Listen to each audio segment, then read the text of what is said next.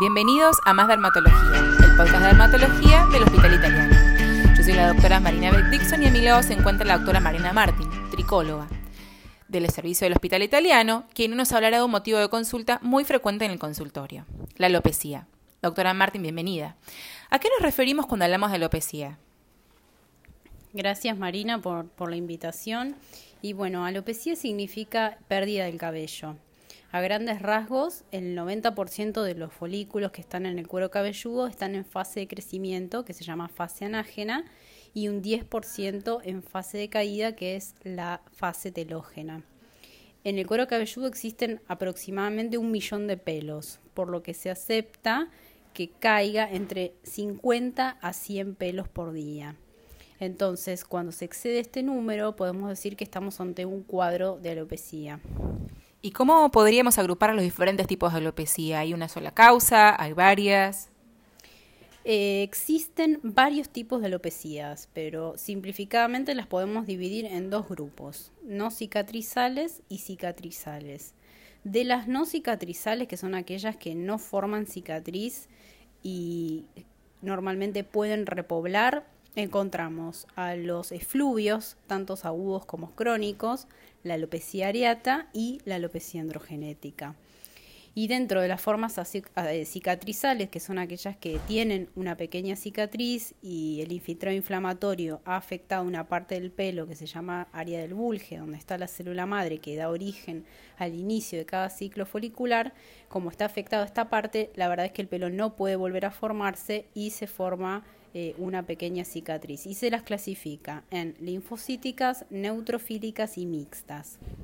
Dentro del grupo de las linfocíticas, el líquen plano pilar y su variante la alopecia frontal fibrosante son las más frecuentes, así como también el lupus eritematoso discoide. Y dentro del segundo grupo, que son las neutrofílicas, la más frecuente es la foliculitis de calvante. Y en su consultorio, en su consultorio de tricología, ¿cuál es el tipo de alopecia más prevalente? En el consultorio de tricología, la verdad, lo que más frecuente vemos es la alopecia androgenética, tanto eh, masculina como femenina. Se cree que las mujeres no tienen este compromiso, pero la verdad es que es muy frecuente y le siguen los efluvios telógenos por diversas causas, en general reversibles, como puede ser una cirugía o anemia o una internación o algún cuadro agudo y luego tenemos en tercer lugar los pacientes con alopecia areata y por último, que son menos frecuentes, las alopecias cicatrizales. Y dentro de estas, la verdad que la que más veo es el líquen plano pilar y su variante, la alopecia frontal fibrosante. Tenemos un paciente que viene que nos consulta en el consultorio por alopecia. ¿Cómo debería ser el abordaje del mismo? ¿Cómo podemos hacer para eh, abordar a este paciente que nos consulta por primera vez? Bueno, cuando abordamos un paciente con alopecia se debe realizar una historia clínica completa y un correcto examen físico. Esto nos va a permitir eh, dilucidar qué estudios complementarios solicitar. El examen físico es primordial y nos va a dilucidar si la alopecia es de patrón o localizada en un sector, si hay retracción de la línea de implantación, si el cuero cabelludo es normal o de aspecto cicatrizal, si hay descamación o seborrea el pull test nos permite ver si hay caída activa, traccionamos un poco el folículo y si nos quedamos con varios pelos en las manos podemos decir que es positivo. También es importante evaluar la calidad y la tensión de la fibra capilar. Y lo que más frecuentemente hacemos es la tricoscopía. Este estudio em, permite ver diversos signos en el tallo, en el área alrededor del folículo, que es el área perifolicular, y el área interfolicular lo que nos va a orientar en el diagnóstico y en el seguimiento de la actividad de la enfermedad. Es importante eh, también conocer qué medicación toma el paciente, la habitual, nuevos medicamentos que haya incorporado, la suspensión de drogas, em, los procedimientos químicos que realiza habitualmente, como tinturas suavizados, cada cuánto lava el cabello, si tuvo algún evento estresante, tipo de dieta, si fue operado, si tuvo alguna intercurrencia infecciosa en el último tiempo. Y eh, en cuanto al análisis del laboratorio, solicitamos una rutina general, a veces ferritina, vitamina D, eh, BDRL cuantitativa, zinc, ácido fólico, vitamina B12 y en los casos que sospechamos eh, hiperandrogenismo, un perfil hormonal específico. Como bien decíamos, a la hora de examinar a nuestro paciente con alopecia es fundamental distinguir entre aquellos que presentan una alopecia no cicatrizal de aquellos que presentan una alopecia cicatrizal, ya que esta última es una emergencia tricológica. Entonces, doctora, ¿cómo podemos diferenciarlas? ¿Cuál es la clave diagnóstica? En este punto es fundamental evaluar si en el caso de que haya placas, si la misma tiene, pel, tiene aspecto cicatrizal o no. Algunos pacientes no tienen placas y pueden presentar algunos signos tricoscópicos que nos haga pensar en alguna alopecia cicatrizal. Entonces, la tricoscopía es fundamental y lo que vamos a ver son áreas de aspecto blanquecino con pérdida del orificio folicular y algunos otros signos específicos de cada entidad. ¿Y en qué casos amerita realizar una biopsia de cuero cabelludo? ¿Cómo debería realizarse este procedimiento? En los casos que haya eh, duda diagnóstica, se hace una biopsia de cuero cabelludo o, por ejemplo, para confirmar eh, qué tipo de alopecia cicatrizal tiene el paciente.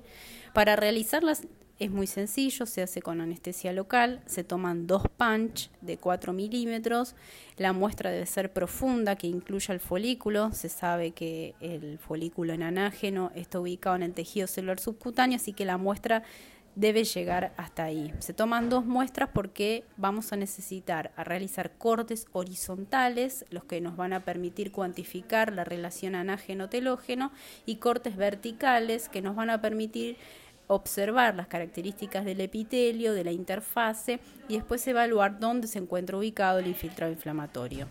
Bueno, por lo que nos estuvo contando, el tratamiento va a depender siempre del tipo de alopecia a la que nos enfrentamos, que presenta nuestros pacientes, pero ¿qué es lo más importante tener en cuenta? Eh, lo más importante para tener en cuenta es el tratamiento combinado y la constancia. Este punto es eh, vital comentarle al paciente si la patología es agudo o crónica y cómo son las fases del tratamiento.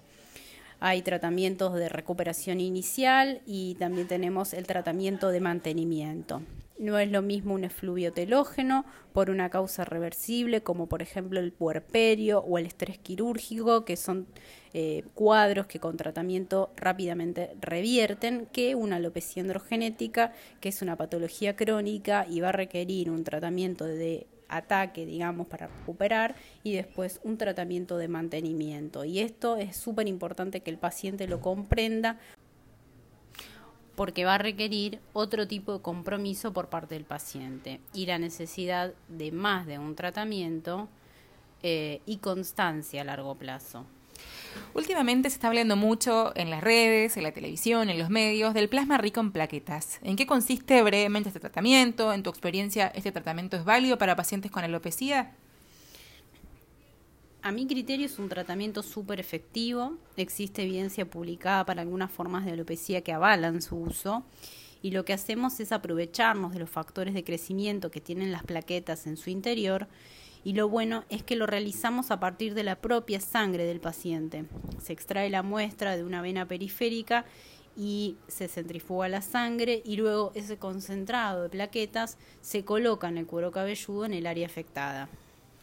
Y para terminar, ¿qué consejo le darías a los colegas, a nuestros colegas, con respecto al abordaje de la alopecia en el consultorio? Les aconsejaría eh, que lleguen a un diagnóstico específico, utilizando las herramientas complementarias disponibles, más que nada la tricoscopía, y que en base a eso armen un plan acorde.